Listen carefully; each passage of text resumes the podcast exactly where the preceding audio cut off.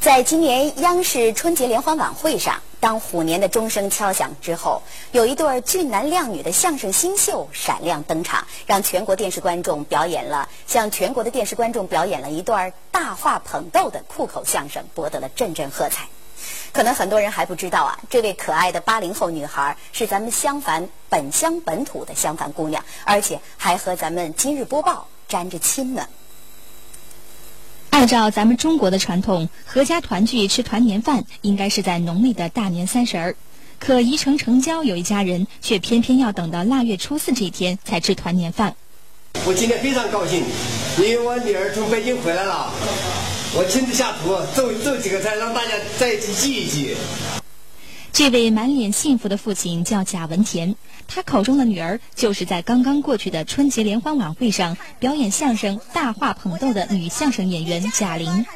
贾玲虽然在北京工作，但是每年过年都会回老家与家人团聚。今年因为上了春晚，大年三十儿无法与家人团聚，所以全家族的二十多口人硬是要等她从北京回来才吃这顿团年饭。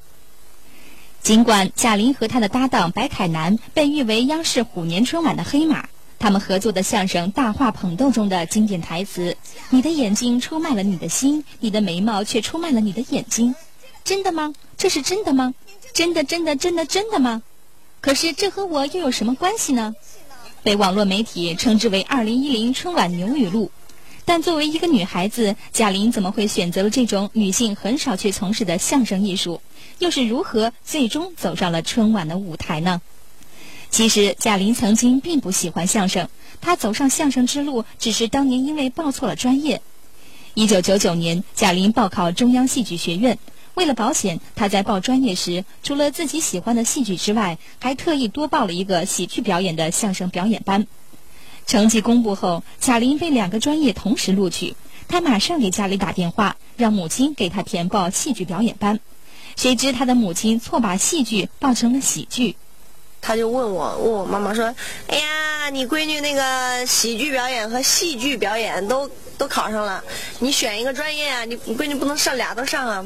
我妈一想，说我平时也挺挺好玩，挺搞笑的，说那就喜剧表演嘛。我妈就给我报错班了。我回来以后跟我妈闹了一个月。闹了，我我妈那阵都以为我闹得不行了。我说我学了那么多年的表演，你给我报一个喜剧表演，给我报一个相声班，算怎么回事？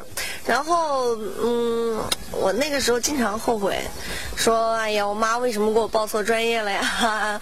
我姐干嘛不帮我把专业调回来呀？这抱怨了很久很久。阴差阳错，结果贾玲只好这样硬着头皮进了中戏相声班。想起当时报专业的事情，贾玲现在还有些耿耿于怀。更让她意想不到而又幸运的是，她的老师竟然是相声界赫赫有名的大腕冯巩，这才让她有了些安慰，开始专心跟着冯巩学习。在之后的学习中，贾玲发现女孩子学说相声的很少，能学成的更是九牛一毛。就是大家就是看着你说，嗯，你女孩你过来说什么相声啊？你该回家带孩子去吧。我心说带孩子行，关键我还没生呢。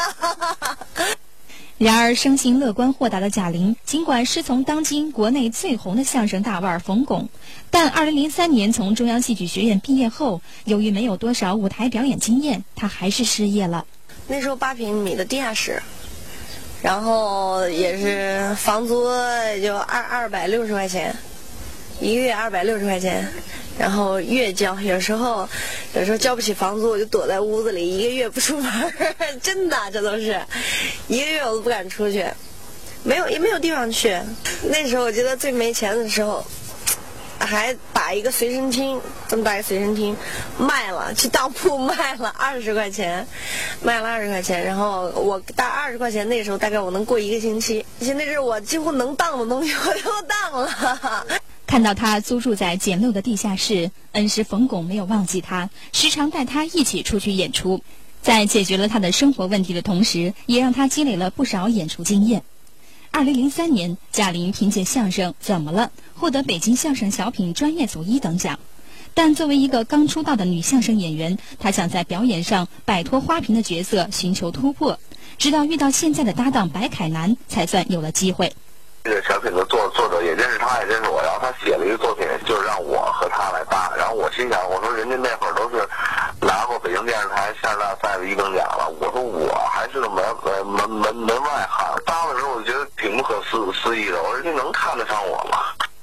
让他们没有想到的是，他们在舞台上配合非常默契。就这样，这两个八零后的年轻相声演员开始在北京的相声圈子里摸爬滚打，并且多次在各种相声比赛中获得了不俗的成绩，在北京也开始小有名气起来。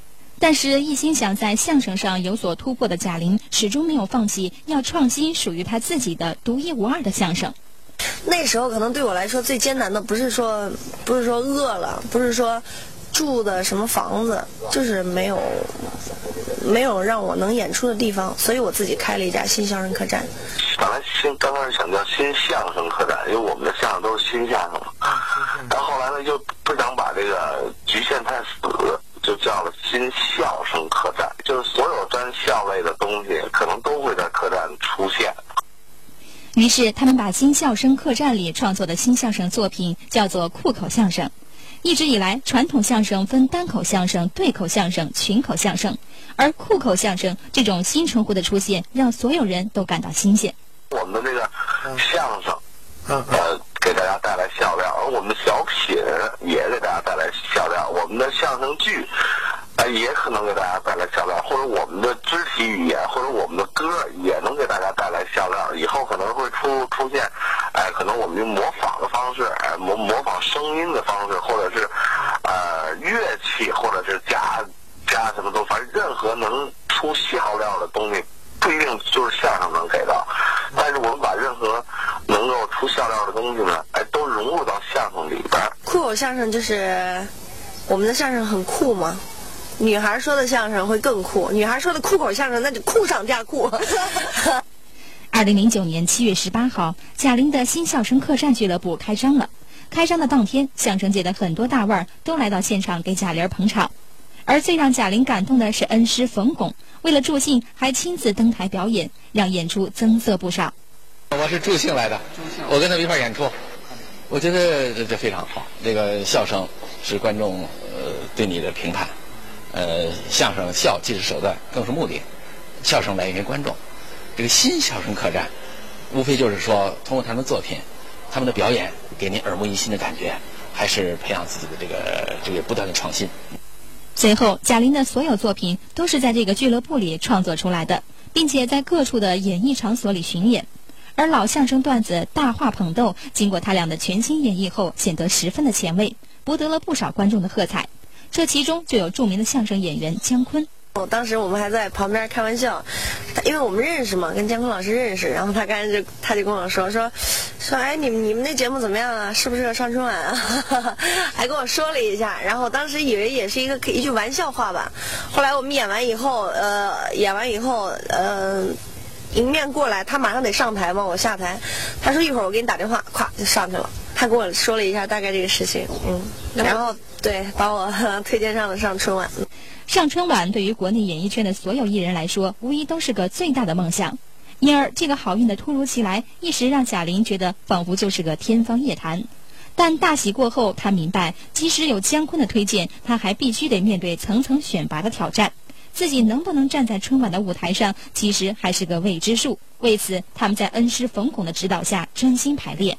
我们经常，我们边吃着吃着饭饭，然后他把筷子一放，哎，咱俩对辩词儿吧，给大伙儿听。我就我就得把筷子放下跟他对词儿，我要哪对错了，一桌子十几个人不管就骂，啊，那个骂你。我有一次给他被我被他给骂哭了，躲在女厕所哭，是那种哭，哭的那种啊，那种哭，嚎啕大哭。对，就那种哭，我觉得太没有自尊了。后来被他听见了。你猜怎么着？嗯，他有一个星期没骂，一个星期以后根本不管那事儿，想不起来你哭了，该骂还得骂。他那阵儿那人还不错，我觉得我我冯老师真的，冯老师真的是一个非常敬业的一个人。春节前两个月，贾玲和白凯南带着他们的大话捧逗参与了央视的初审，当时评审席上的几位评委并无太大反应，贾玲以为泡了汤。可令贾玲惊喜不已的是，隔天居然有人通知他们继续参选。随后，这对八零后相声搭档过五关斩六将，将传统相声以手脚并用的表演方式，把酷口相声带到了春晚的舞台上，让观众耳目一新。这不是逗哏帮的帮主逗你玩大侠吗？哈哈哈哈！我当是谁呀？原来是碰哏帮的掌门捧臭脚大侠呀！虽说春晚演出取得了成功，但贾玲认为春晚只是她相声艺术人生的一个台阶。由于演出任务，腊月初四这天吃完团年饭，她又匆匆踏上了返回北京的列车。不过她知道家乡襄樊也有很多支持她的观众朋友，因此她也送上了一份真诚的祝福。我也在襄樊贴吧看见了。看见了咱们襄樊人有顶我的一个帖子，在这儿呢，谢谢谢谢大家，嗯，没给您回来没给您带什么，那么就在这儿，贾玲祝您，嗯，身体健康，万事如意，虎虎生风，呃，虎了吧唧，呃，虎皮尖椒，反正都送给你们，送给我自己的老乡。今日播报记者报道。知道为啥说跟咱今日播报沾着亲了吗？她就是欢乐大使贾丹的妹妹。好了，感谢您收看今天的节目，明天见。